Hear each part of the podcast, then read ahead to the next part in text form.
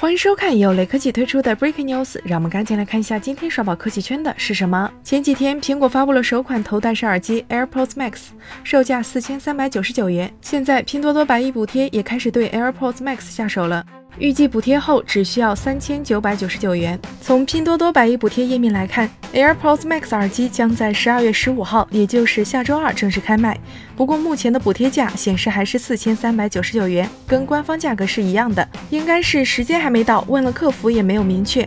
网传补贴后价格只要三千九百九十九元，相当于补贴四百元。AirPods Max 支持强大的主动降噪能力，两个耳罩内都有 Apple H1 芯片，内置十个音频核心。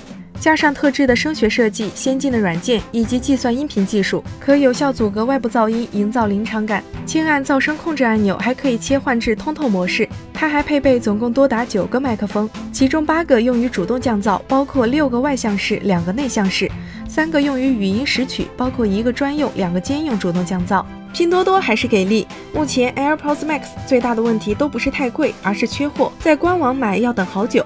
拼多多这个百亿补贴，除了降价之外，还给我们带来了买到现货的机会。